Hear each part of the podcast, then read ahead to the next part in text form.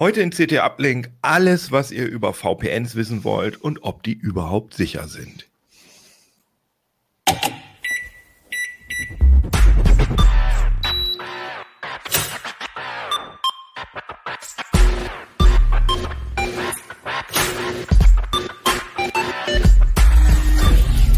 CT Uplink.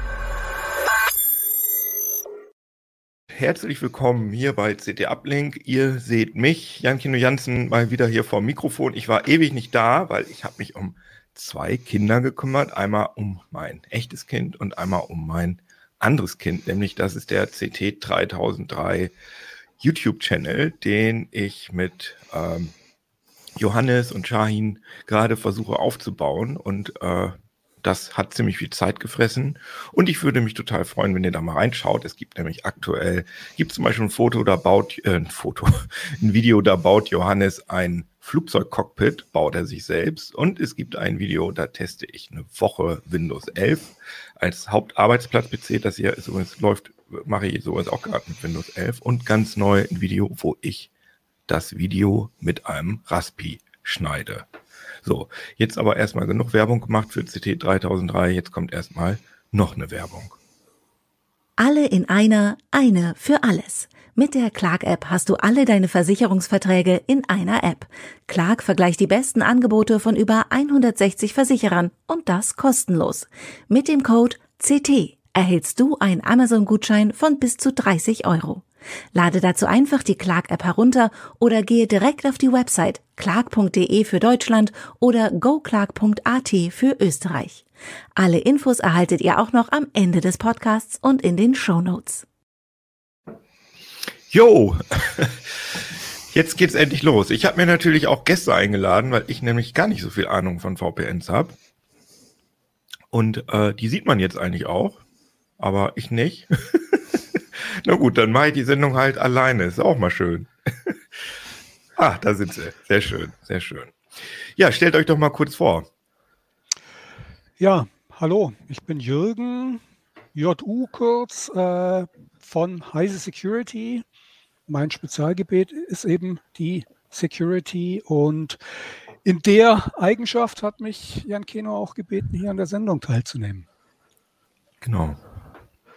Ja, Peter, PS das Kürzel im Ressort System und Sicherheit bei CT aktiv und passionierter VPN-Selbstbauer. Also lieber ein VPN selbstbetreibend als mich irgendwo einkaufend. Sehr schön. Und ich bin Kevan Toni Carboni. Ich äh, arbeite auch als Redakteur bei der CT im Ressort äh, Systeme und Sicherheit und ähm, habe mir die ganzen ähm, VPN-Anbieter mal angeschaut äh, und mein Kürzel ist KTN. Jo, und ich sehe gerade, ich habe meine tolle bunte Lampe im Hintergrund gar nicht eingeschaltet. Äh, welche Farbe passt, passt denn eurer Meinung nach am besten zu VPNs? Rosa oder, oder, oder welche Farbe nehmen wir am besten? Obwohl man sieht das hier im Webcam-Bild gar nicht. Schwarzlicht. Ach, ist egal. Ja, genau, Schwarzlicht. Ähm, bevor wir jetzt hier so richtig einsteigen, ganz kurz zur Struktur der Sendung. Also ich dachte mir, äh, beziehungsweise des Podcast, für die Leute, die uns nur hören, schon guten Tag. Ähm, wir wollen am Anfang so ein bisschen sehr, sehr allgemein und allgemein verständlich vor allem über VPNs sprechen und nach hinten raus werden wir dann CT gewohnt, etwas nerdiger und gehen etwas mehr ins Detail.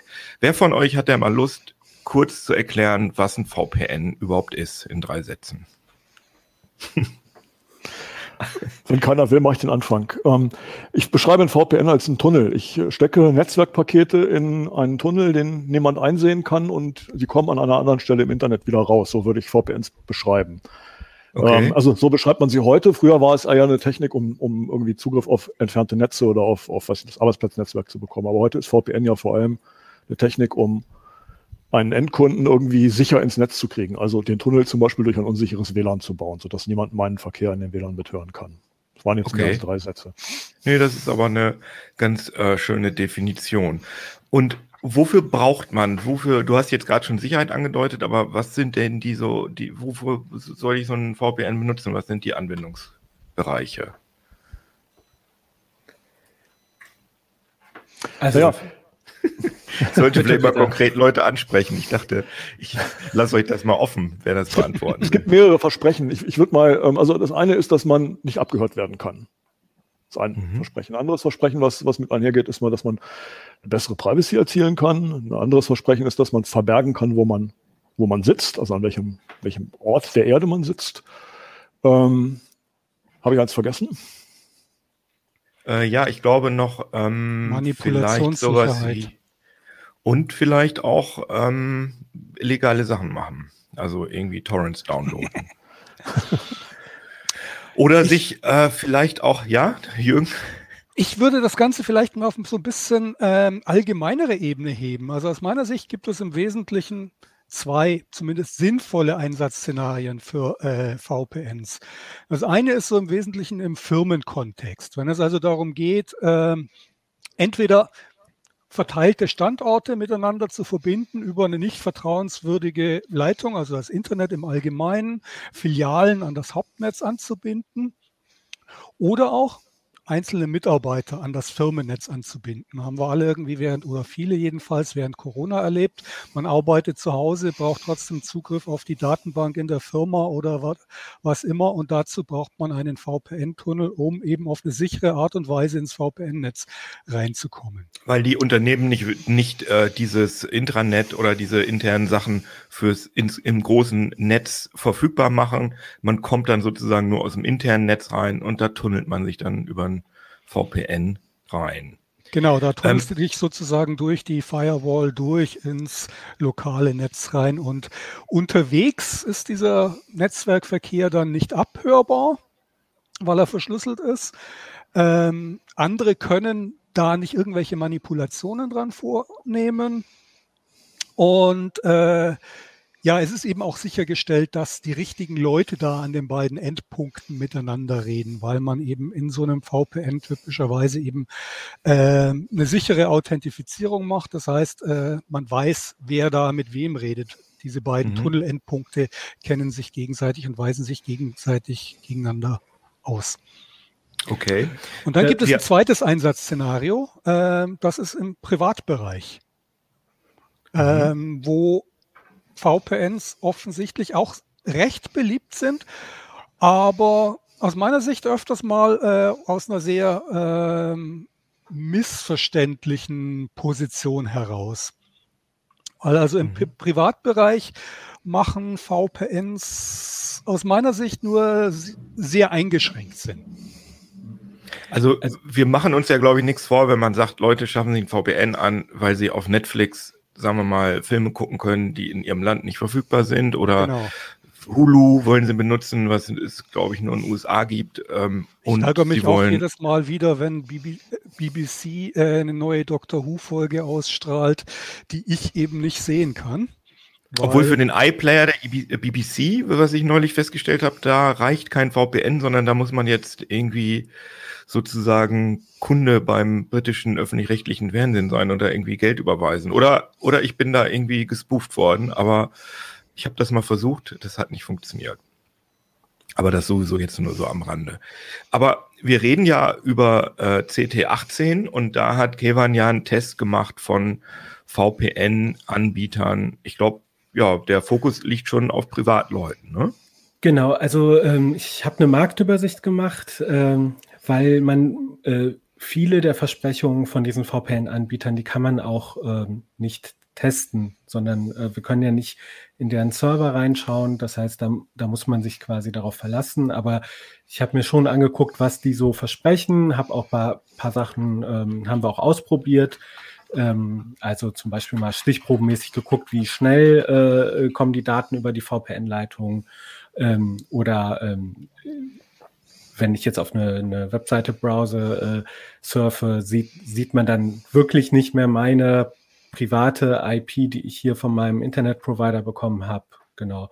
Und ich glaube, für, ähm, also für Privatleute ist halt interessant, auch das, was Jürgen gesagt hat, nämlich, dass man quasi ins eigene Netz kann, nämlich zu Hause zu meinem Router mit meinem eigenen Netz, was weiß ich, von unterwegs dem Staubsaugerroboter nochmal sagen, hey, habe ich eben vergessen, geh nochmal durch die Wohnung. Ähm, aber ähm, äh, das Interessantere ist tatsächlich, ähm, zum Beispiel, ich bin in einem Café oder im, im, im Zug, im, im öffentlichen äh, WLAN und möchte das nochmal zusätzlich sichern oder im Hotel oder ähm, ich möchte tatsächlich äh, irgendwie illegal irgendwelche ähm, Torrents oder so runterladen, aber möchte nicht an meine Postanschrift irgendwelche Abmahnbriefe bekommen. Ähm, das muss das man realistisch ja die meisten Leute nicht, ne? genau, das, das muss man realistisch sagen. Äh, also äh, abseits der juristischen Bewertung, das ist schon etwas, womit auch die VPN-Anbieter werben und was, glaube ich, auch ein Interesse ist von Leuten.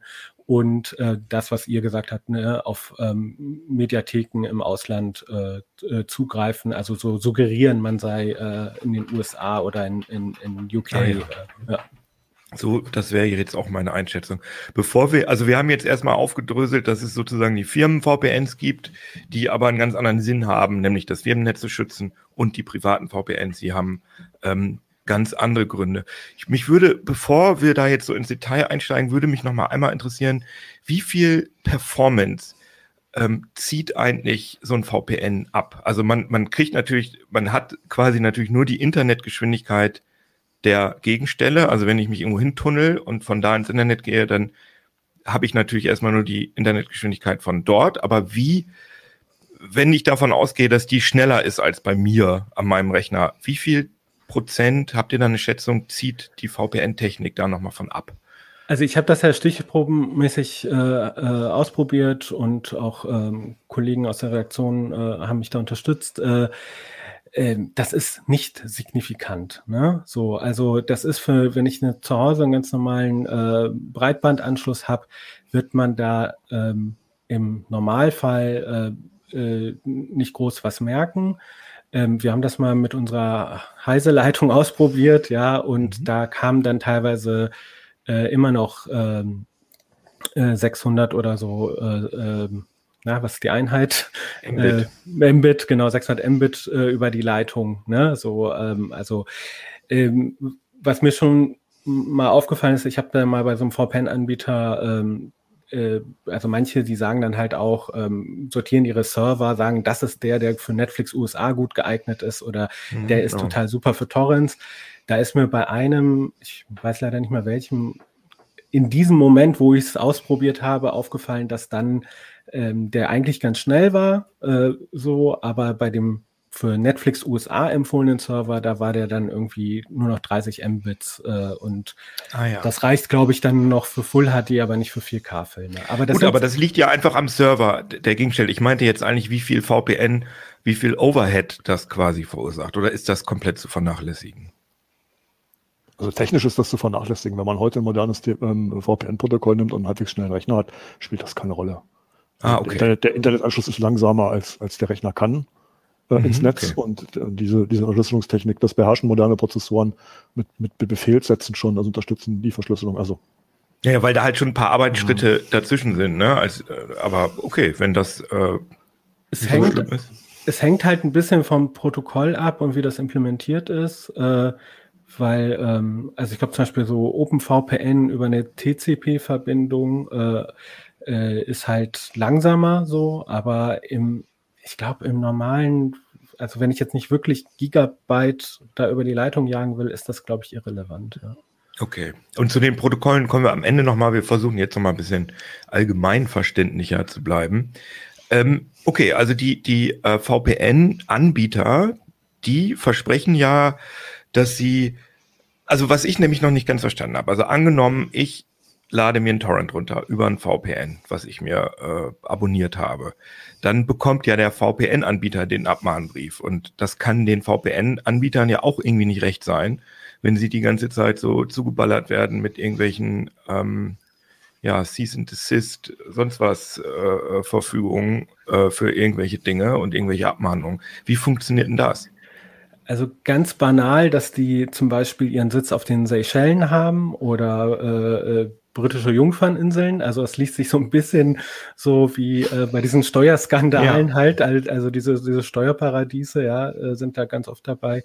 Ähm, irgendwie ein bisschen süß fand ich den Anbieter IVPN, der, den, der in den USA sitzt und der sagt auch, ne, wir äh, offenes Internet, ne, wir zensieren da nichts und so, aber bitte, bitte benutzt nicht die äh, fürs File-Sharing, benutzt da bitte nicht die Server äh, aus den USA, weil äh, denen wird schon angedroht, dass sie abgeschaltet werden. Nimmt lieber welche irgendwo, die wir woanders haben. Ne? Also, okay, also das ist schon so ein bisschen, hört sich ja schon so ein bisschen Wild West an, dass die, also ich vermute auch, dass ähm, Netflix irgendwelche Server blacklisted, die ständig dafür genutzt werden, äh, um Netflix, also sowas habe ich auch schon mal gehört. Das heißt, das ist auch so ein bisschen Katz-und-Maus-Spiel, dass die VPN-Anbieter immer wieder neue Server aufbauen und anmieten, um diese Abschaltung oder ja, irgendwelche Verfügungen zu verhindern. In manchen Apps kann man auch zum Beispiel melden ne, und sagen, dieser Server funktioniert nicht mehr. Ne? So, und dann okay. kann man direkt dem VPN-Anbieter sagen, hier, dein Server ist auf eine Blacklist gelandet, ja. Deswegen okay. haben wir auch übrigens nicht getestet und sagen nicht, der ist toll für Netflix USA, weil das sich halt einfach äh, ständig äh, ändern kann. Ne? Ja, verstehe. Die betreiben Wobei, ja hunderte oder tausende von Servern. Also das ist auch relativ schwierig, noch immer wieder auf denselben Server zu kommen und gezielt. Und die haben halt auch das Problem, dass diese, diese Server stehen in Rechenzentren und diese IP-Bereiche, die diese Server haben, sind einfach auch klar zuordnenbar. großes Problem. Also deswegen ist das Blacklisten sehr erfolgreich. Ne? Mhm, klar.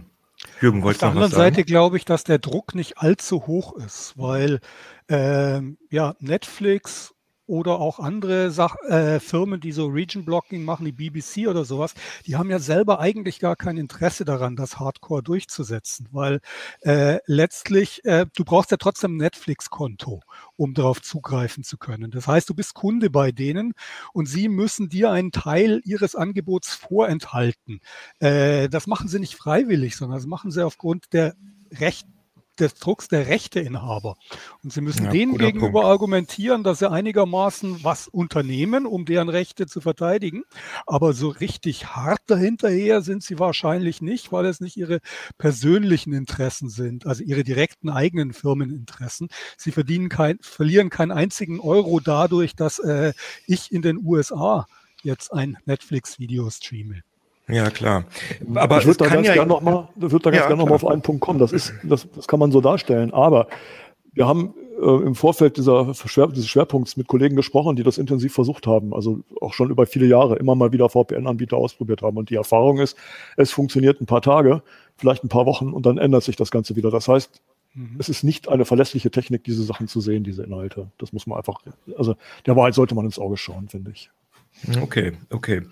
Aber mal angenommen, ähm, um nochmal mein Torrent-Beispiel zu nennen. Also ich lade mir einen Torrent runter äh, bei ähm, Anbieter CT 3003 VPN und dann ähm, kriegen die eine Abmahn oder kriegen die halt so einen Brief. Dann wäre der Anbieter ja problemlos in der Lage, mir das zuzuordnen, weil die haben ja Logdateien. Die wissen also, dass ich das war mit dem Torrent. Das heißt, sie könnten das ja dann an die, ähm, ja, an die Behörden oder an die Anwälte weitergeben. Das Sie, passiert aber nicht. Nein, die Anbieter sagen, ähm, der, ganz viele von diesen Anbietern sagen, wir haben keine Logs. Ne? Wir, wir mhm. loggen nichts, wir können nicht zuordnen, was ihr surft. Und das, äh, und das ist auch so ein bisschen so dieses Versprechen und das ist auch das, wo suggeriert wird, ja, man, man surft quasi anonym. Ne? Das ist falsch, mhm. aber das wird suggeriert ähm, ähm, von vielen Anbietern. Und ähm, aber äh, also die gehen mittlerweile so weit, dass, also es gab natürlich dann Fälle, wo dann doch irgendwo Logs aufgetaucht sind oder irgendwas nicht gut konfiguriert war. Ähm, ähm, und die gehen teilweise jetzt so weit, dass sie sagen, wir haben gar keine Datenträger mehr da drin, sondern der, der ganze Server läuft in, im, im Arbeitsspeicher und ähm, wenn der quasi dann äh, konfisziert wird, dann sind ja die Daten futsch, was auch wiederum nicht stimmt, weil natürlich, also da, wo es halt für ähm, Sicherheitsbehörden interessant ist, die sind ja auch nicht doof und die, mhm. ähm, da gibt's ja auch ähm, Berichte, dass die dann da kommen, ganz klar darauf achten, dass der Server nicht abgeschaltet wird oder der, der dafür gesorgt wird, dass der RAM seinen Zustand nicht verliert. Ähm, so, aber das ist mhm. das Versprechen. Wir haben keine Logs, wir machen nichts. Klar, aber das können wir natürlich nicht nachprüfen. Peter, nicht du nachprüfen. als Peter, du als Admin, äh, geht das überhaupt? Kann man einen VPN-Server betreiben, ohne, ohne dass Logs geschrieben werden? Also ja, man muss diese Daten nicht aufheben, man kann sie gleich wegschmeißen. Also die meisten Dienste, die man einrichtet, loggen erstmal. Aber das ist sicherlich eine Sache, die man technisch machen kann. Mhm. Würde ich nicht, würde ich nicht ähm, abstreiten.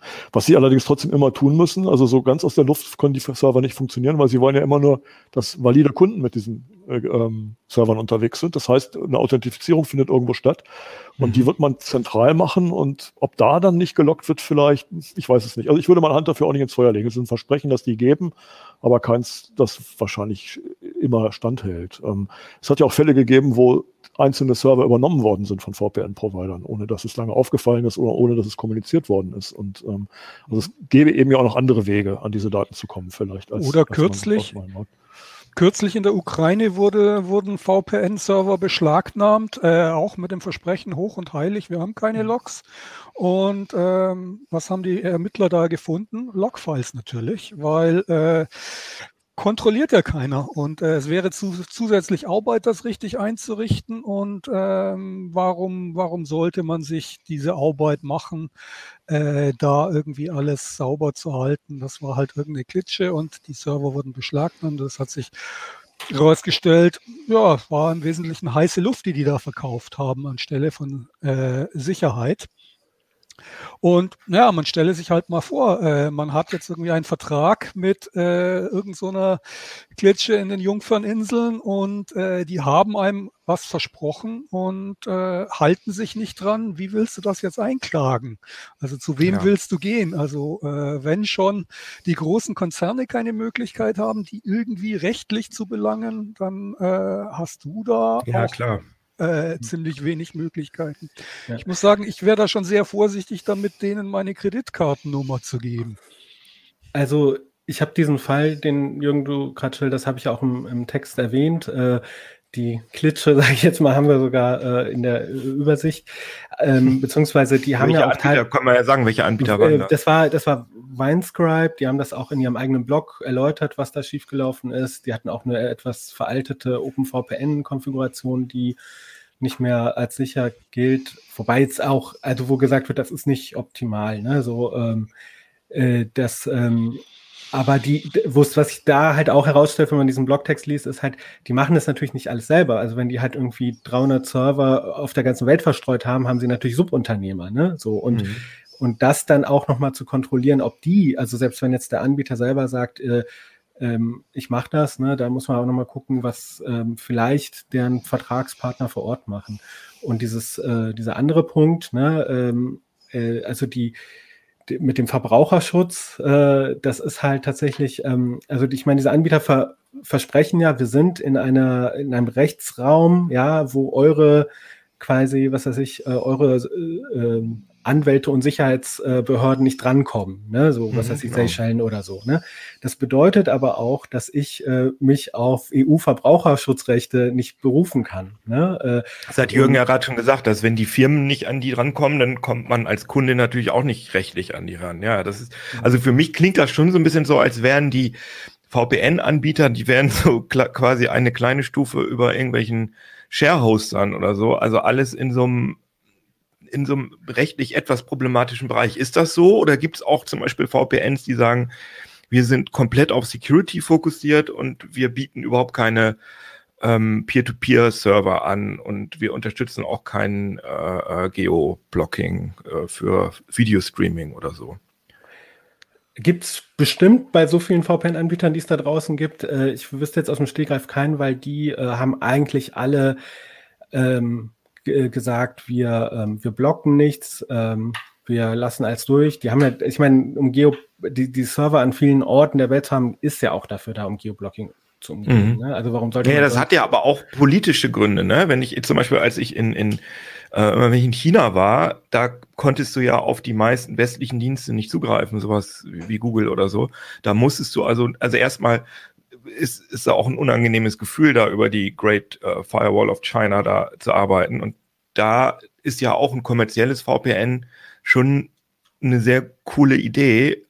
Es ist vielleicht jetzt nicht unbedingt sicherer, aber auf alle Fälle funktioniert dann Google oder Facebook oder Wikipedia, was auch immer man benutzen will. Also für solche Fälle halte ich auch ein VPN für, für sinnvoll, wenn es denn durch die äh, äh, Great Firewall durchkommt. Äh, ähm, aber nochmal zu deiner Kam Frage. Es. Also bei meinen, ja. das war, das war super, hat super gut funktioniert. Ja, aber bei dem, was du gefragt hast, wie anrüchig die sind, also das ist ähm, unterschiedlich. Also manche, also alle erlauben eigentlich Torrents, äh, soweit ich das äh, gesehen habe, aber manche werben offensiv damit und andere haben das tief in den FAQs versteckt, dass die sagen, nein, äh, wir blocken das äh, nicht, aber wir, ähm, äh, äh wir ähm, was weiß ich, bitten darum, sich an die Recht, Gesetze zu halten.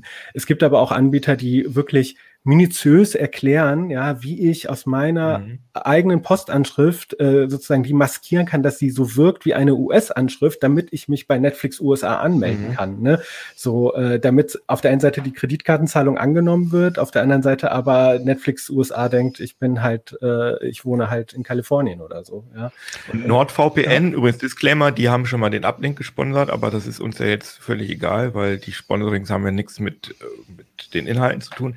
Die haben explizit äh, P2P, äh, sogenannte P2P-Server, wo ich habe auch extra mal nachgeguckt, was irgendwo konkret steht. Hm, nicht so richtig, aber die haben halt als allererstes oben P2B-Server, die extra für File-Sharing, also für Torrents, da sind quasi.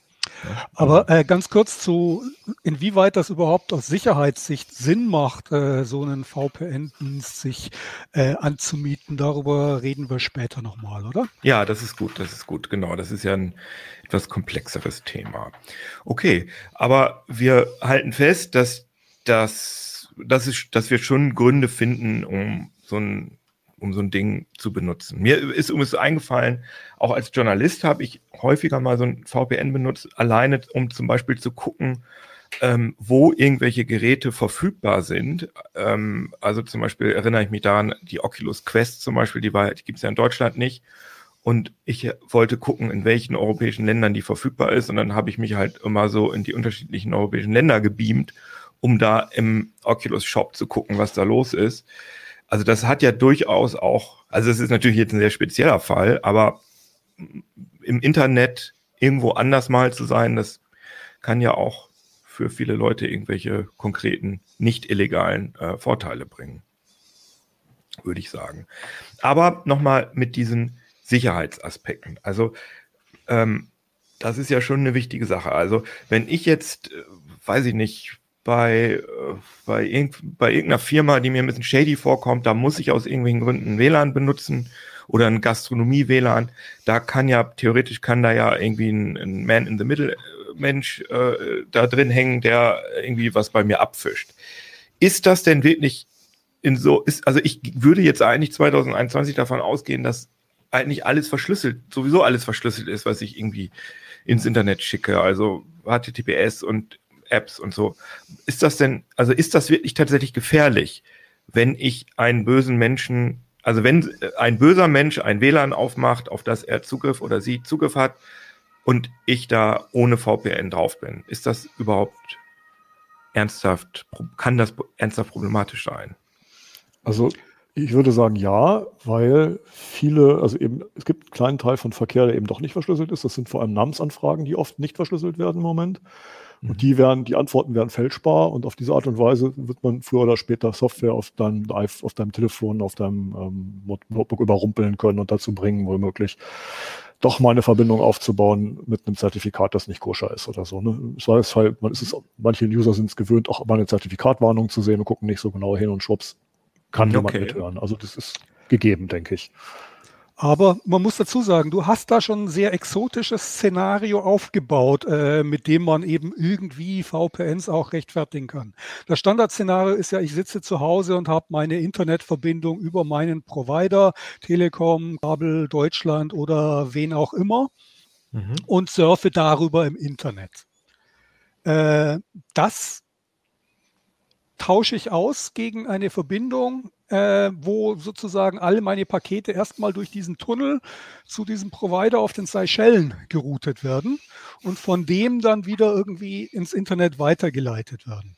Das heißt, ich tausche in der Vertrauensstellung sozusagen äh, die Telekom, T-Online, Vodafone oder wen auch immer mhm. gegen irgendeinen äh, VPN-Provider aus über den ich so gut wie gar nichts weiß. Ich weiß nichts über dessen Geschäftsmodell.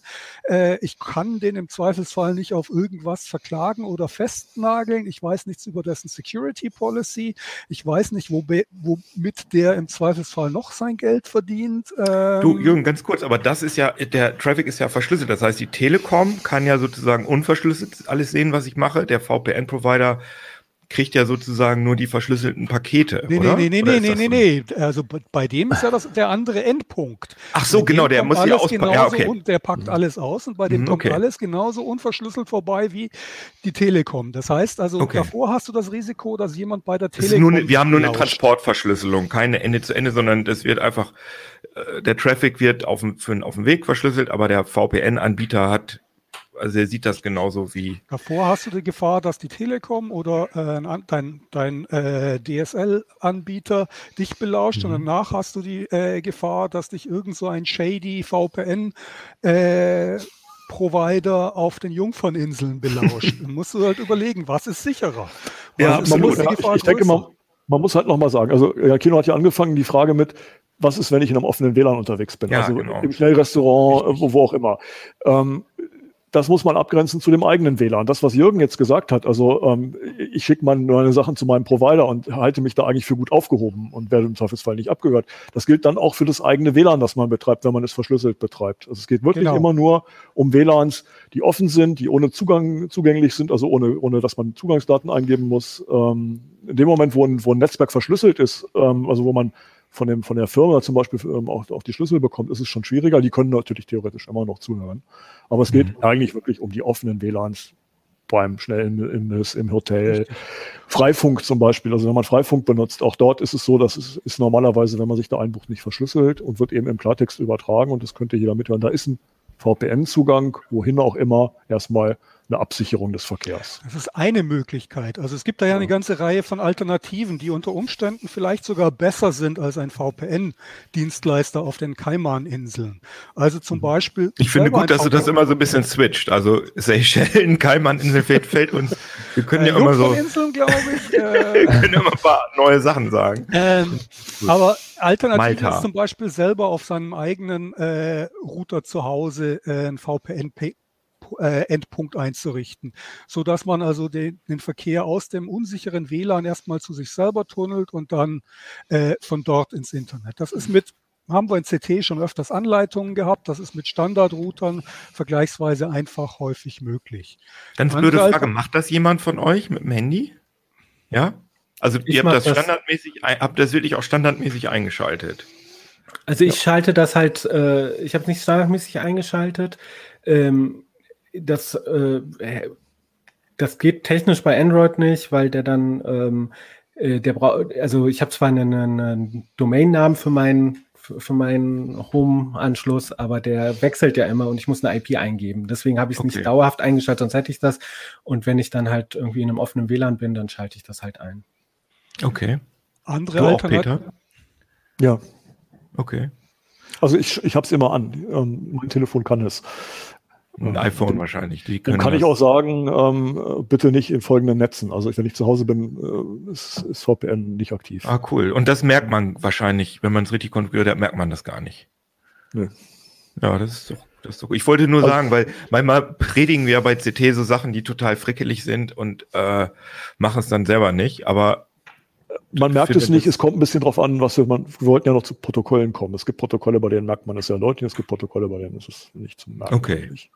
Aber jetzt darfst du weitermachen, Peter. Äh, Jürgen. Andere Alternative ist eben unter Umständen das Firmen-VPN zu nutzen für, für sowas oder auf äh, die WLAN-Verbindung ganz zu verzichten und L über LTE zu surfen, also äh, sein Funknetz zu nutzen und damit wieder einen vertrauenswürdigen Provider zu haben, statt äh, einen Provider auf den äh, Jungferninseln sind jetzt diesmal dran, glaube ich. Ja, da hat man aber ja leider keine. Flatrate. Da hat man also mit großen Dateien, wenn du mit großen Dateien hantierst. Ja, klar, mit großen Dateien. Aber wann muss man schon irgendwie eine richtig große Datei bei Starbucks oder in einem anderen irgendwie offenen WLAN Ja, tatsächlich stimmt, unbedingt das stimmt, das runterladen? Also das ist schon, lohnt sich dafür tatsächlich ein Jahresvertrag äh, mit einer Firma äh, im Vatikan? Nein, beim Vatikan gibt es, glaube ich, keinen VPN. Aber äh, ich wollte gerade die Steuerparadiese irgendwie so Ja, durchziehen. Da aber- fallen auch nicht mehr so viel ein. Ja, also wobei man Hammer. muss auch sagen, es gibt ja auch Schweden oder Rumänien oder so, das ist jetzt nicht immer irgendwo ähm, am Ende der Weltgeschichte. Äh, aber äh, Jürgen, du hast noch einen Punkt gesagt, Vertrag, nämlich eins kann man empfehlen, also wenn man VPN-Anbieter nimmt, dann sollte man keinen kostenlosen VPN-Anbieter nehmen, weil äh, wenn man nicht selber zahlt, ist man selber nicht der Kunde, sondern das Produkt. Äh, und ähm, also man sollte auf jeden Fall einen An äh, VPN-Anbieter nehmen, ähm, wo man dann halt für diese Dienstleistung, das kostet ja auch, auch was zahlt, ähm, ja, oder es selber machen. Bevor wir, wir jetzt zu den Pro ja, wir sind jetzt bei der Verschlüsselung gewesen, haben gesagt, wofür ist ein VPN nützlich, egal welcher Zugang, ob es zum eigenen Router ist, ob es das Firmen-VPN ist oder ob man sich irgendwo einen Zugang kauft. Ich würde, äh, ich habe eben Freifunk erwähnt als eine Alternative oder als ein, als ein Netzwerk, das offen ist. Wenn man tatsächlich anonym unterwegs sein will, dann sind so offene WLANs wie zum Beispiel Freifunk, aber auch ähm, ähm, so Restaurant-WLANs natürlich eine Möglichkeit, sozusagen seine Identität zu verschleiern, weil man sich da nicht anmeldet. Ähm, also das, was sozusagen ein VPN-Provider verspricht als bezahlte Leistung, kriegt man in diesen Netzen im Zweifelsfall für lau. Wollte ich mal angemerkt haben. Ne? Also, wenn man da hast du recht. Also nach mhm. außen hin ist man geschützt, aber nach innen hin, wenn, wenn dich der äh, WLAN-Provider irgendwie ärgern will, dann bist du da wieder ungeschützt. Das ist halt genau. ganz schön komplex. Ja, aber ja. ich verstecke mich halt in der Masse von Leuten, die diese Klar. WLANs, diese offenen nutzen. Ne? Ja. Aber mal das, angenommen, es würde einfach noch, ja, willst du noch was Sorry, sagen? wenn ich dich unterbreche, aber und eins muss man mhm. auch sagen, auch äh, offene WLANs haben sich weiterentwickelt. Also ich glaube, bei so moderneren Geräten, äh, die können da auch dann so eine Ad-Hoc-Verschlüsselung äh, machen. Also dann, wenn, wenn ich jetzt sage, okay, was weiß ich, dem Schnellrestaurantbetreiber vertraue ich und der hat jetzt eine moderne Technik, äh, dann kann zumindest jetzt nicht jemand, der da auch im Café sitzt, mich abhören. Ich weiß jetzt nicht, wie weit verbreitet das ist, aber das, es gibt da auch Überlegungen, sozusagen diese offenen WLANs äh, abzusichern. Das ist natürlich nicht perfekt, aber zumindest äh, fürs Gröbste. Aber mal angenommen, es würde einen kommerziellen VPN-Anbieter geben, der sagt, ähm, ja, verstehe ich alles, ihr müsst uns vertrauen und deswegen ähm, bieten wir das an, äh, wir machen einen unabhängigen Audit von irgendeiner Sicherheitsfirma oder so. Das wäre jetzt, ich als Nicht-VPN-Experte würde jetzt sagen, das wäre doch eigentlich eine ganz coole Sache. Gibt es da Anbietergebern, die, die sowas, die sowas versprechen? Es gibt äh, mehrere Anbieter, die so Audits machen. Ich glaube, das ist auch jetzt so eins der, der vom neuen heißen Scheiß, äh, so mit irgendwelchen Audits um sich herumzuwerfen. Also als mhm. erstes muss man gucken, ähm, worum es in dem Audit? Äh, oder nochmal einen Schritt dafür. Also als erstes ist ein Audit immer eine Momentaufnahme. Das heißt, jemand kommt und prüft etwas zu dem Zeitpunkt. Ne? So, und danach äh, kann ja natürlich schon wieder was, äh, also so ein, so ein Server lässt sich ja schnell wieder umkonfigurieren. Ne? So, ja, klar. Und jetzt mal im Extrem. Aber ich finde schon, so ein Audit kann schon eine Orientierungshilfe sein. Das zweite ist, was prüft der Audit? Also prüft er, es gibt zum Beispiel Audits von der Browser-Extension, ja, wo aber die, die, das, äh, die VPN-Server überhaupt nicht äh, geprüft werden. Oder mhm. ähm, also ich komme mal mit einem anderen Beispiel, wenn äh, jetzt sich in irgendein Unternehmen, was irgendwie ganz umweltschädlich ist und so, ne, sich ein Audit holt, dass es familienfreundlich ist, dann sagt das nichts darüber aus, äh, über, über die anderen Probleme. Ne? Klar. Ne? So, äh, das sind, äh, genau, also das heißt, man muss gucken, worum geht es in einem Audit und dann, wer macht das Audit? Ist die Firma, die das Audit macht, ist die äh, äh, vertrauenswürdig und mhm. kompetent. Ne? Ja, und klar. Und dann das, ähm, was auch sehr wichtig ist, ist, ist das Audit veröffentlicht worden. Also es gibt zum Beispiel ähm, oh, ich, oh, ich hoffe, ich vertue mich nicht. Ich glaube NordVPN, aber oder wer war das? Ähm, die haben halt ein äh, Audit gemacht bei, ähm, wie heißen die? Price PWC, Price mhm. Water Coopers. Coopers. Äh, genau, Price Waterhouse Coopers. Ne? Also eine ganz bekannte so äh, Ma mhm. Marktprüfungsfirma ähm, oder so aber das Audit ist nicht veröffentlicht und angeblich besagen die Verträge von PwC, dass die Audits nicht veröffentlicht werden dürfen. Wenn wir jetzt dann an den Wirecard-Skandal denken, also an diese Bankfirma da. Mhm. Da hat ja auch äh, Ernest Young, EY, hat auch alles schön auditiert und gesagt, das ist alles super. Und wir sehen ja, was da mit der Firma passiert ist. Äh, so, ähm, also das heißt, äh, da muss man also sich dann auch die Mühe machen, diese Audits anzugucken. Ähm, ich habe auch gesehen, dass zum Beispiel im Blog gesagt wurde, hey, wir haben Audit gemacht und alles ist super. Ich gucke ins Audit rein und da war jetzt auch nicht Sodom und Gomorra, aber da wurden schon klare Probleme angesprochen. Die waren aber in dem PR-Blogtext, der gesagt hat, wir haben ein tolles Audit, waren die nicht drin. Ne? Oder es gab einen Anbieter, der hat gesagt, wir werden, äh, wir sind einer der ersten VPN-Anbieter, der von dem und dem Mega-Sicherheitsforscher äh, äh, überprüft wird, ja. Und ich habe nichts zu dem gefunden. Also äh, ich bin leider nicht dazu gekommen, Jürgen Schmidt zu fragen, ob er ihn kennt, aber es war, der hatte 20 Follower auf Twitter. Ich habe kaum was im Netz über den gefunden und auf äh, Heiser Security habe ich auch nichts über den gefunden. Dann habe ich gedacht, okay, das ist jetzt nicht der Sicherheitsforscher schlechthin, äh, äh, wie irgendwelche anderen berühmten Namen. Also das alles muss man einrechnen. Haben denn also überhaupt so vielleicht, Wirtschafts... Ja? Vielleicht mal aus meiner Einschätzung, ähm, ich bin eigentlich mittlerweile zu dem Schluss gekommen, so nach 20 Jahren Erfahrung mit so, so Security-Dingen, dass Security-Bämpel, die sich irgendwer ans Revier klebt, sind so gut wie gar nichts wert. Weil im Wesentlichen, Kevan hat es schon ein bisschen äh, angesprochen, wer zahlt, schafft an. Und äh, die Firma, die so ein Ding ins Auftrag gibt, die wird im Zweifelsfall nicht die, die kennt ja ihre wunden Stellen. Wenn die Logfiles anhaben, zwar versprechen, dass sie Logfiles anlegen, aber äh, dass sie die alle wegwerfen, aber sie trotzdem anlegen, dann werden sie genau diesen Teil nicht in die Prüfungen mit einne einnehmen, sondern werden, dann werden die halt unter Umständen ein, was weiß ich, ein Blackbox Penetration Testing von außen ordern und dann sagen, äh, yeah, die sind von außen nicht, ist es ihnen nicht gelungen, in unser Ding mhm. einzubrechen. Aber die Logfiles sind trotzdem da. Ähm, das heißt, die werden den Scope so zuschneiden, dass die, die kritischen Dinge im Wesentlichen nicht drin sind. Äh, außerdem haben sie einen Veröffentlichungsvorbehalt. Das heißt, wenn irgendwie was äh, rauskommt, was ihnen nicht gefällt, können sie das Ganze unter den Tisch fallen lassen.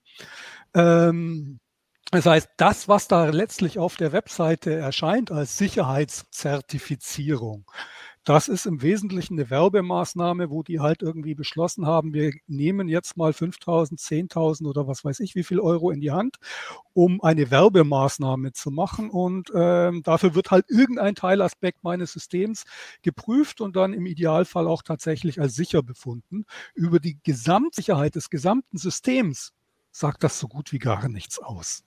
Das heißt also für Endkunden, die sollten sich auf gar keinen Fall auf solche Dinge verlassen. Aber worauf und, sollen die sich denn verlassen? Also was, okay, wann gibt es denn VPN-Anbieter, die uns seriös vorkamen? Sag ich mal. Also es gibt VPN-Anbieter, da habe ich ein besseres Gefühl, bei welchen, da äh, frage ich mich schon so ein bisschen. Ähm, ich würde zu dem, was Jürgen gesagt hat, nochmal so anschließend sagen, also es gibt dann auch sowas wie, ähm, dass sie sich zusammenschließen, so Initiativen, ähm, zum Beispiel der äh, VPN Trust Initiative, ja, und ähm, ich habe jetzt gerade noch mal in dem Artikel nachgeguckt, es war tatsächlich NordVPN, die diesen PwC-Bericht nicht veröffentlicht haben. Äh, NordVPN ist aber Mitglied mit mehreren anderen namhaften VPN-Anbietern in dieser äh, VPN Trust-Initiative. Und dort steht drin, dass wenn ein Audit gemacht wird, muss es veröffentlicht werden, unabhängig vom Ergebnis. Jetzt ist mhm. Äh, und dann sieht man schon die Widersprüche. Sie sind in einer Initiative, womit sie werben und auch das Logo hier, VTI 2020, 2021, ja, äh, und halten sich aber nicht an die Regeln, die sie postuliert haben. Ja, und mhm. ähm, also das, das so. Ich würde eher nach anderen Sachen gehen. Also die, die erste Frage, die man sich stellen muss, ist, brauche ich das VPN wirklich? Ne? So. Und ähm, äh, ist es mehr nützlich oder mehr schädlich? Und dann, wenn ich sage, okay, ich brauche jetzt ein VPN, ähm, zum Beispiel, welche Daten erhebt denn der VPN-Anbieter? Also wir haben hier VPN-Anbieter, die, da kann man sich komplett anonym anmelden. Also anonym im Sinne von, okay, da bleibt immer noch die IP-Adresse, mit der man sich anmeldet oder ja, so. Und die Konto. Kreditkarten. Ja, da komme ich zu. Da komme ich zu. Also es gibt zum Beispiel ähm, mehrere Anbieter, da kann man auch äh, einen Briefumschlag mit Bargeld hinschicken. Ne? Hm. Also zum Beispiel ähm, bei, ich weiß nicht, Mulvat und Asaya VPN ist das, glaube ich, so, ähm, äh, dass, äh, nee, bei, bei genau, äh, da, und, und anderen Anbietern, also zum Beispiel ähm, Mulvat äh, und IVPN, da hat man überhaupt kein Benutzerkonto, sondern man kriegt quasi nur so eine so ein Nummernkonto, ja, so mhm. und das ist so der eigene Account und dann kann man sich, äh, wenn man möchte, kann man mit Bargeld bezahlen. Ähm, und schickt dann halt einfach diese Nummer und das Geld dahin und dann schalten die die Monate frei. Das ist natürlich auch eine Vertrauensfrage. Ne? Also mhm. kommt das Geld bei denen an und machen sie das. Oder man kann so ähm, teilweise, glaube ich, auch so, so, ähm, so, so Karten, äh, ich weiß nicht, mhm. diese Paysafe-Card oder so mhm. Sachen kaufen. Und ähm, genau, aber das ist dann halt natürlich, wenn der Anbieter schon mal keine Daten von mir hat, dann kann er natürlich da auch weniger rausgeben. Äh, Aber die Daten, die er immer hat, ist natürlich die IP-Adresse, von der ich komme und mich mit dem verbinde. Das muss man sich halt klar machen. Und die kann im Zweifel mit entsprechendem Aufwand halt auch doch Rückschlüsse auf mich liefern. Ne? Aber wenn doch keine Kann ich jetzt hier auch eine, äh, Ja, eine Adresse natürlich. auf den Seychellen einblenden, wo die Leute irgendwie äh, 100 Euro in kleinen, nicht nummerierten äh, Scheinen in Briefumschläge hinschicken sollen? Also, Aber, äh, hm. Hast du denn, ähm, willst du, kannst du ein paar konkrete Beispiele nennen, äh, Firmen, die dir ganz okay vorkamen, oder willst du es lieber nicht? Also ich tue mich ein bisschen schwer, so ein bisschen das zu, so zu empfehlen, aber es gibt Mhm. schon ähm, Anbieter, äh, also wie gesagt, mir gefällt zum Beispiel halt bei den genannten, ähm, äh, wie zum Beispiel jetzt Isaiah VPN oder Mulvat oder IVPN, ähm, dass die halt zum Beispiel keine Daten erheben und dass man auch, wenn man möchte, quasi äh, zum Beispiel mit Bargeld bezahlen kann Mhm. oder mit Bitcoin, wobei ich weiß nicht, warum sollte man mit Bitcoin bezahlen, das äh, bei den Kursschwankungen. Äh, aber ähm, äh, und äh, aber selbst wenn ich, also ich habe zum Beispiel auch bei manchen von denen habe ich halt mit ähm, meiner Kreditkarte äh, oder ähm, äh, per GiroPay PayPal. bezahlt, ne? So oder ja, Mhm. PayPal benutze ich nicht, weil ich die doof finde, aber genau, also man kann hat viele Bezahloptionen. PayPal geht meistens äh, und ähm, und ich würde halt einfach auf die Features gucken, was ist einem wichtig, was bieten die halt einen an. Ähm, ich war zum Beispiel, es gab dann Anbieter, die, ähm, äh, die, die haben halt, äh, wenn man sich dann einloggt, haben die ein Capture und das ist dann halt das Google Capture. Da frage ich mich, okay, wenn es hier um Privatsphäre geht, die werben ja auch teilweise damit, dass halt einem die Suchmaschinenanbieter und äh, Werbetracker sozusagen auch nicht so ganz einordnen können. Dann, Mhm. warum macht man dann einen Google Capture dahin? Ne? So, das sind so, äh, oder ähm, wenn die so Rabatte anbieten, ne? guckt euch mal an. Also wir hatten Fälle, da haben die gesagt, was weiß ich, wenn du jetzt einen Zwei-Jahres-Vertrag abschließt, dann kriegst du so den Mega-Rabatt, ja, so und sparst irgendwie über 250 Euro. Dann habe ich einfach mal den Monatspreis, der ja immer der teuerste ist, ja, habe ich Mhm. abge äh, ähm, hochgerechnet auf zwei Jahre. Äh, Das war dann irgendwie 240 Euro, aber deren Referenzpreis, den sie durchgestrichen hatten, der war halt irgendwie 300 irgendwas Euro. Ne? So, also Ah, geil. das- im Mondpreise einfach äh, so.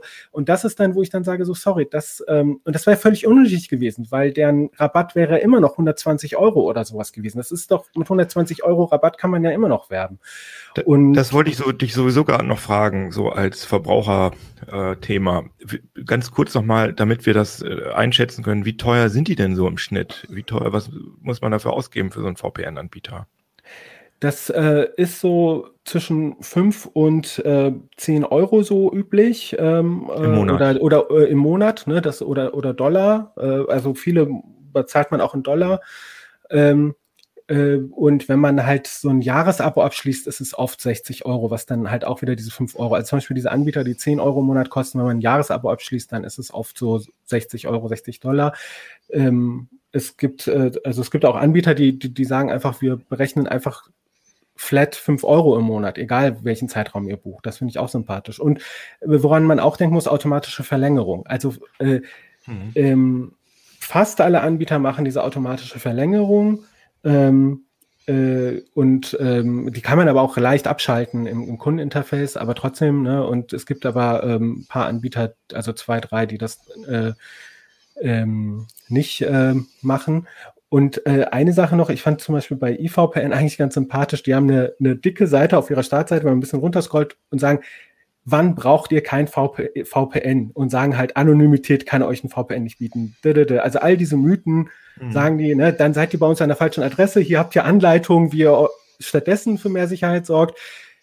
Ja, das ist Äh, aber in diesen Fällen, dann bucht uns und seid glücklich mit uns. Das finde ich auch, das ist zum Beispiel etwas, wo ich sage, da, da, das ist ein bisschen vertrauenswürdig. Da Mhm. sollten wir auch noch mal drüber reden, über diesen Mythos, äh, dass, v, dass man VPNs mit VPNs mehr Privacy bekommt, beziehungsweise dass einem das irgendwie erlaubt, anonym im Internet zu surfen. Ähm, weiß ich nicht genau, ob das jetzt der richtige Zeitpunkt Ja, ist, aber gerne, äh, das ist gerne. irgendwie aus meiner Sicht ein, auch eines der zentralen Missverständnisse. Ein Mythos, der sich irgendwie hält. Denn äh, mit einem VPN kannst du gegenüber den Servern, die du im Internet besuchst, also wenn du zum Beispiel auf www.heise.de gehst, deine IP-Adresse verschleiern. ich sehe also nicht mehr, dass du eine IP-Adresse bei ähm, Kabel Deutschland hast, zum mhm. Beispiel. Und äh, den Ort äh, ganz grob, dass, dass du eben gerade aus Hannover kommst. Das ist eine Information, die mir auf einmal vorenthalten bleibt. Aber das ist eigentlich eine, eine Information, die im Rahmen von Tracking sowieso nicht keine sonderlich große Rolle spielt. Tracking funktioniert eben zum Beispiel so, dass du äh, typischerweise zum Beispiel bei Facebook oder so, Twitter oder sowas äh, angemeldet bist. Im Hintergrund mhm. immer. Mhm. Und ähm, auf der Webseite, die du besuchst, eben ein, ein Facebook-iFrame eingeblendet wird und automatisch zusätzlich eben dein, äh, dein Facebook Ding aufgerufen wird und Facebook dabei sieht, dass du auf der Webseite, äh, was weiß ich, äh, auf irgendeiner Apotheke, auf irgendeiner Apothekenseite oder einer äh, AIDS-Beratung oder sowas bist. Mhm. Wenn die, wenn die so dumm sind, tatsächlich ein äh, Facebook-Ding einzubetten oder Google, irgendwelche Google-Elemente. Und all diese Mechanismen funktionieren trotz VPN genauso weiterhin. Dagegen kann das VPN auch gar nichts machen, da, äh, da um diese Schicht eine Verschlüsselung drumherum gelegt ist, in die sie gar nicht eingreifen können. Sofern du das, äh, die nicht auch noch als Proxy benutzt, was nochmal irgendwie eine ganz andere Geschichte ist und das Ganze nochmal viel schlimmer machen würde. Aber also im Normalfall kann man sich merken, äh, gegen Tracking hilft ein VPN so gut wie gar nichts. Klar. Aber ich meine, ich kann natürlich irgendwie, äh, zum Beispiel Tor kann ich über ein kommerzielles VPN tunneln und äh, ich würde mal sagen, dass das schon ein bisschen mehr Sicherheit. Ja, ja, auf jeden Fall. Das ist unter Umständen auch durchaus eine, eine Alternative, wenn du sagst, okay, ich brauche jetzt irgendwas, um meine IP-Adresse zu verschleiern. Dann wäre es im Zweifelsfall aus meiner Sicht viel, viel sinnvoller, sich den Tor-Browser zu installieren und über Tor ins Internet zu gehen, als ähm, sich so einem aus meiner ich meine zusätzlich, ne? Also erst die äh, äh IP ver äh, äh, verschleiern durch ein VPN so, und dann Tor. So dann zu, nein, stattdessen. Ja, das reicht doch. Lass, lass diesen VPN-Scheiß weg äh, und mach Tor. Nimm ein anständiges, anonymisierendes äh, Netz. Im, Im, Prinzip macht Tor sowas ähnliches wie äh, ein VPN-Anbieter, nur äh, besser.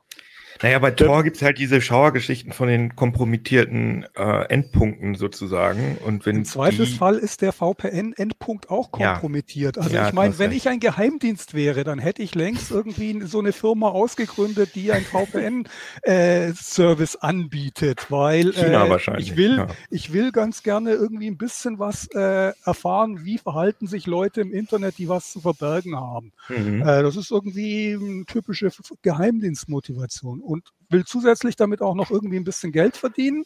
Was mache ich? Ich gründe eine Firma, die eben äh, auf den äh, was, was für Inseln haben wir jetzt? Ich weiß nicht mehr. Du hast gesagt, Panama gibt es auch oder ah, Panama. Panama. Genau, Panama, ja. die in Panama äh, VPN-Dienste anbietet. Also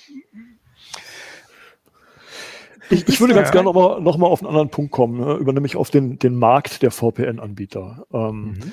Mir kommt das ein bisschen vor, als wäre das so ein Markt wie so ein Fischmarkt, wo in jeder Bude einer steht und irgendwas versucht unter die Leute zu bringen, ähm, laut schreiend und mit Versprechen, die, die eigentlich nicht haltbar sind. Und das Schlimme an diesen Fischbudenverkäufern ist, dass sie äh, auch noch Abos andrehen den Leuten, die nach Möglichkeit sich verlängern. Also ich habe es verglichen in dem einleitenden Artikel mit, mit dem Abo für die Muckibude dass die mhm. Leute sich mit guten Vorsätzen ans Bein binden und dann irgendwie nicht gekündigt kriegen, weil sie immer die Frist versäumen und so. Also das ist ein Riesenmarkt und ähm, ich glaube, dass die Anbieter, die da als Leisetreter hinkommen, die sehr klar erklären, was das Ding leistet, was es nicht leistet, dass das eher die vertrauenswürdigen sind. Mhm ähm, und nicht die, die laut schreien oder die die großen Rabatte liefern. Wenn man, wenn man als unbedarfter Mensch nach VPN-Fragen äh, sucht im Netz, kommt man immer wieder auf Seiten, wo VPN-Zugänge verglichen werden, VPN-Provider verglichen werden. Wenn man genauer hinguckt, kriegt man halt raus, sind, ja. da ist ganz viel Affiliate-Geschäft. Also es ist ja, alles ja. nicht fake, sondern kommt von den Anbietern wird, selbst. Von den Anbietern selbst. Es wird mit Provisionen gearbeitet. Also es gibt auch einfach Webseiten, die sich auf Provisionseinnahmen ähm, verlagert haben. Und also ja, idealerweise, wenn man es nur für den Schutz im WLAN braucht, macht man es selbst. Ja. Und mein Gefühl ist sowieso, dass dieser ganze Privacy-Kram, dass das eh nur ein Feigenblatt ist, dass kein Mensch äh, irgendwie 60 Euro im Jahr bezahlt für dieses Privacy-Ding, wenn es Tor gibt. Es geht nur um Torrents. Also ist, oder und um, um, um Netflix und sowas. Da bin ich mir irgendwie ziemlich ja. sicher, dass das 90 mhm. Prozent der Anwendungsgebiete ausmacht. Und alles, was die da erzählen, die VPN-Anbieter, das ist alles so ein bisschen Kann ich Whitewashing. Mir auch, auch gut vorstellen, zu diesem Affiliate wollte ich noch sagen, es gab, ich habe natürlich da auch ein bisschen so recherchiert, äh, um auch so jetzt mal zu gucken, welche Anbieter gibt es überhaupt und so, ne? Und dann äh, war ich zum Beispiel auf einem Test, ja, wo es darum ging, die fünf besten WireGuard-Anbieter, also die dieses WireGuard-Protokoll verwenden. Und gewonnen hat ein Anbieter, ein relativ prominenter, der überhaupt kein WireGuard angeboten hat. Also das war nicht mal so vorgeschaltete Ach, Werbung, geil. auf Platz eins war im ja, WireGuard. Das war dann von diesem Hersteller. Genau, da sieht man dann halt auch, da geht's nur um diese Provision. Und ähm, ich finde, das ist halt auch ein bisschen ähm, ich nenne das mal Computeresoterik. Ne? Man muss sich da auch ein bisschen ehrlich machen ne? und sagen, okay, was, was ist, ähm, äh, also was will ich tatsächlich erreichen? Also teilweise ist so auch so ein bisschen so leicht paranoide Vorstellungen. Ne? Äh, und ich meine, es gibt ja genügend Probleme im Bereich äh, Überwachung und Sicherheitsgesetze und so, und da berichten wir auch regelmäßig drüber. Ne? Aber ist das äh, wirklich, ähm, wirklich etwas, was, ähm, was da einem weiterhilft? Und da würde ich halt ähm, sagen, das ist eher ähm, Esoterik als Hilfe. Lass uns zum Ende hin noch mal einmal ganz kurz, du hast jetzt schon WireGuard gesagt, über die Protokolle sprechen. Also diese kommerziellen Anbieter, bieten die denn, also muss ich da sozusagen den, irgendeine Client-Software von denen benutzen oder kann ich da auch über ein Standardprotokoll mitarbeiten? Oder wie, oder was benutzen die überhaupt? Benutzen die, äh, was gibt es, IPsec oder WireGuard oder OpenVPN, das immer noch oder so? Ich würde ähm, quasi einfach einsteigen. Also man hat die Wahl, man kann die, die App von diesen VPN-Anbietern verwenden. Das ist auch wieder eine Vertrauensfrage. Deswegen haben wir nur äh, uns Anbieter angeschaut, die ähm, entweder ähm, erlauben, auch andere Apps zu verwenden oder ihre eigene App Open Source war. Das war auch bei einer Reihe von denen so. Ähm, aber ich, wenn ich diese App von den Anbietern nehme, dann muss ich mir über all diese Sachen keine Gedanken machen. Da sage ich halt einfach, verbinden, macht er, oder ich sage, verbinde mich mit dem Server für den Einsatzzweck, dann macht er, oder mhm. diesem Land. Ähm, und ähm, der kann auch tatsächlich gucken, was ist gerade das beste Protokoll. Das bieten viele von diesen Apps halt auch an. Ne? Also das okay. so vorneweg. So, wenn man aber, wenn es einem wichtig ist, dann würde ich jetzt an äh, die anderen beiden abgeben zu den äh, Protokolldetails. Genau, welches ist denn jetzt eigentlich das, welches will man benutzen, wenn man VPN machen will von den Protokollen, die es so gibt, Peter? Also ich würde heute immer WireGuard empfehlen, weil es ein Protokoll ist, das relativ schlank ist. Es äh, redet nicht lange auf der Leitung, was jetzt eigentlich gesprochen werden soll, sondern es legt sofort los. Und dadurch hat man den tollen Effekt, dass wenn man es auf dem, auf dem ähm, Mobilgerät, auf dem äh, Mobiltelefon benutzt und man wechselt zwischen Mobilfunknetz und einem WLAN, dass man das im Grunde gar nicht merkt. Also mhm. äh, andere VPN-Protokolle sind da viel empfindlicher. Die merken dann, oh, ist irgendwie was anders hier. Ich habe eine andere IP-Adresse bekommen. Die handeln die Verbindung neu aus. Es dauert teilweise ein paar Sekunden, manchmal sogar 20 Sekunden, bis dann wieder Daten durch den Tunnel fließen können. Und WireGuard hat diese Probleme nicht. Dadurch, dass es sehr schmal ist, relativ neu ist, ist es ganz gut auch beobachtet. Es ist Teil des Linux-Kernels geworden vor einiger Zeit. Ähm, also es haben auch viele Augen drauf geguckt. Ähm, also auch auf die Verschlüsselung. Auf die Verschlüsselung, genau. Ähm, und die Software ist schmal, also dafür ist es nicht so super komfortabel. Ne? Also wenn man jetzt so ein VPN-Angebot gebucht hat und die WireGuard-Credentials, die man also braucht, die Daten, die man in diese Software füttern muss, das ist schon ein bisschen anspruchsvoller. Ähm, aber es geht also auch die anderen Sachen. Man muss ja ähm, in dem Moment, wo man, wo man eben nicht mit der Software des, des VPN-Providers, sondern mit der Software in den Betriebssystemen arbeitet, hat man immer diese Baubastelei. Also okay. ich finde eigentlich, äh, sorry, nur ganz kurz. Ich finde es eigentlich gar nicht so kompliziert. Zum Beispiel auf Android, da, wenn ich die WireGuard-App nehme, ne, dann kann ich äh, die Konfiguration per QR-Code einlesen. Ja. Und bei den Anbietern ist es so, die ganz oft bieten die halt an, dass ich sage, ich äh, brauche jetzt die Konfiguration für den äh, Standard-Client und dann erzeugen die mir den QR-Code, den scanne ich einfach mit dem Handy ab und so viel komplizierter ist es nicht. Und danach klicke ich halt im Handy einfach nur verbinden, trennen. Ne?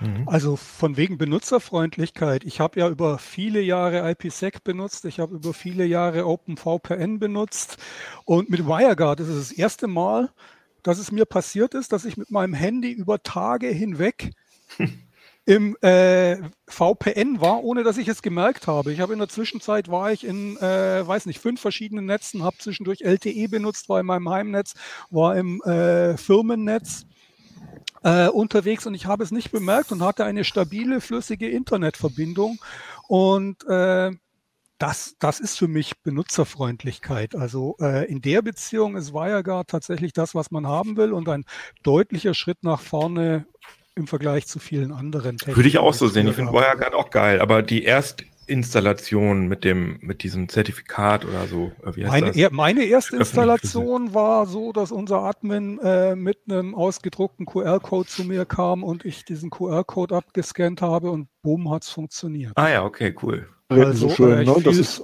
auf dem Desktop-PC geht es nicht. Auf dem Desktop-PC ist es eben nicht so komfortabel, weil man nicht mit dem QR-Code arbeiten kann, ne? wenn man daran denkt. Mhm. Und im Vergleich zu den VPN-Anbieter-Apps, wo man sagen kann, ich möchte jetzt nach Amerika, ne, ist es auch noch. Ja, genau, also die Auswahl des Servers. Mhm. Also wenn es mir darum geht, nur in einem öffentlichen WLAN irgendwie einen VPN-Tunnel aufzubauen, dann reicht das. Wenn ich oft irgendwie die äh, die VPN-Server ähm, wechseln will, aus welchen Gründen auch immer, dann ist, ist man mit so einer äh, Anbieter-App ähm, meistens besser aufgehoben. Ja. Okay. Gibt es denn irgendwie ein äh, VPN-Protokoll, was man nicht mehr benutzen sollte? Aus es gibt, gibt eins für PPTP, was Microsoft mal äh, in die Welt gesetzt hat. Das ist ganz böse, weil das, die Verschlüsselung seit vielen, vielen Jahren als unsicher gilt. Ansonsten sind OpenVPN und IPsec auch gute Protokolle. Und ich würde auch nochmal sagen, man sollte es ein bisschen pragmatisch entscheiden. Es ist so, WireGuard ähm, die Fritzbox zum Beispiel, die sehr verbreitet ist, kann nicht als WireGuard VPN-Server arbeiten. Die arbeitet aber mit einer eigenen VPN-Technik, also eigen eine, das ist IPsec letztlich unter der Decke. Und mhm. die Einrichtungsassistenten, die es da gibt vom Hersteller, sind auch nicht schwierig. Und wenn man also so eine sagt, ich will tatsächlich unterwegs im WLAN über meine Fritzbox dann surfen, ähm, dann kann man das auch benutzen. Das, das, die Technik ist okay. Es ist nicht so charmant wie WireGuard, aber funktionieren tut es auch und sicher ist es auch. Wie gesagt, okay. ich benutze es regelmäßig und bin da ganz happy mit. Auch okay, um Boxen zu koppeln zum Beispiel, das ist eine super Geschichte.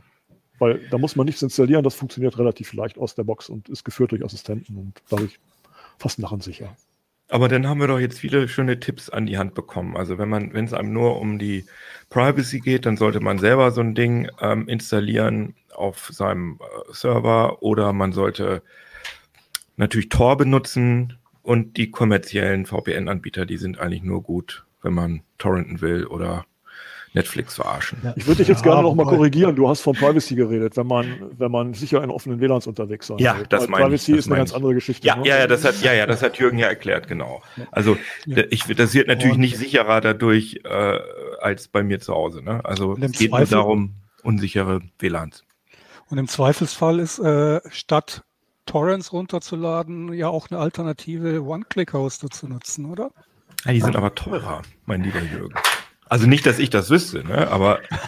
oder einfach ähm, äh, auf äh, legalen Wege sich die Sachen beschaffen, zum Beispiel vielleicht auch irgendwie gebraucht äh, die DVD-Box, Blu-ray-Box zu holen, die irgendjemand anders nicht haben will. Ich möchte einmal kurz eine Lanze brechen als, äh, ähm, als sagen wir mal, Fan von, von äh, manchen amerikanischen Serien. Die gibt es einfach legal nicht in Deutschland. Und das geht mir sehr stark auf den Sack. Und wenn ich nicht so ein rechtschaffender Mensch wäre, dann würde ich vielleicht sogar Torrents benutzen oder One-Click-Hoster. Mhm. Aber oder die One-Click-Hoster Usenet. Oder Usenet, genau, das gibt es auch. Irgendwie ein äh, Geheimtipp aus der Steinzeit. Das ist erstaunlich, was es da alles gibt. Also, aber ich meine, aber wenn, wenn das 60 Euro im Jahr kostet für so einen VPN-Anbieter, das ist auf jeden Fall ja, äh, wenn ich dann so eine rundum sorglos Download-Möglichkeit habe, das ist auf jeden Fall günstiger als, ähm, glaube ich, äh, ein, ein Usenet-Abo oder ein. Nee, okay, das weiß ich, ja. da kenne ich mich nicht mit aus.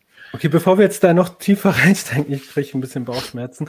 Ähm, aber äh, ich wollte noch äh, eine Sache sagen, weil die kommt bestimmt in den Kommentaren, nämlich dass es gibt so einen Vorwurf an WireGuard, nämlich dass das äh, mit dem No-Logs, äh, also nicht dem Nicht-Loggen nicht äh, funktioniert. Ne? So und das ähm, also wenn man halt selber ein WireGuard aufsetzt mit WigiQuick, ne, dann sind da halt fest äh, die IP-Adressen sozusagen ähm, verdrahtet, meine und äh, also die, die ich vom VPN zugewiesen bekomme. Ähm, aber das ist kein, das ist nicht etwas, was in WireGuard eingepflanzt ist oder so. Das ist kein Muss, sondern das ist einfach nur dieser Ansatz, möglichst schnell und einfach, wie, wie Jürgen gesagt hat, so ruckzuck ein VPN aufzusetzen. Also zum Beispiel für sowas wie ein Firmennetz, da ist es ja egal, da muss ich ja nicht.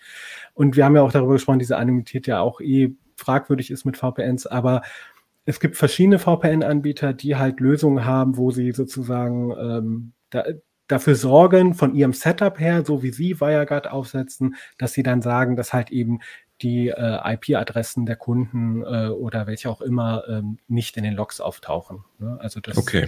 die, und das halte ich auch für stichhaltig und die Konzepte äh, klingen auch passa passabel, ja. Okay, cool. Äh, vielen Dank an euch. Also ich habe auf jeden Fall viel gelernt. Und äh, bevor die Sendung hier zu Ende ist, der Podcast, gibt es noch eine Werbung und danach äh, habe ich noch ähm, euer Feedback, ein bisschen was vorzulesen. Aber erstmal jetzt nochmal Werbung. Auf Basis deiner individuellen Lebenssituation findet der Klagorithmus, so nenne ich den Algorithmus, kostenlos die besten Versicherungen für dich. Die freundlichen Klagversicherungsexperten helfen dir, deine Versicherungssituation ganz einfach und schnell zu verbessern. Ihr ladet eine bestehende Versicherung hoch, Prima, dann sichert ihr euch mit dem Code CT einen 15 Euro Amazon-Gutschein. Bei zwei Versicherungen sind es sogar ganze 30. Alle Infos findet ihr in den Show Notes.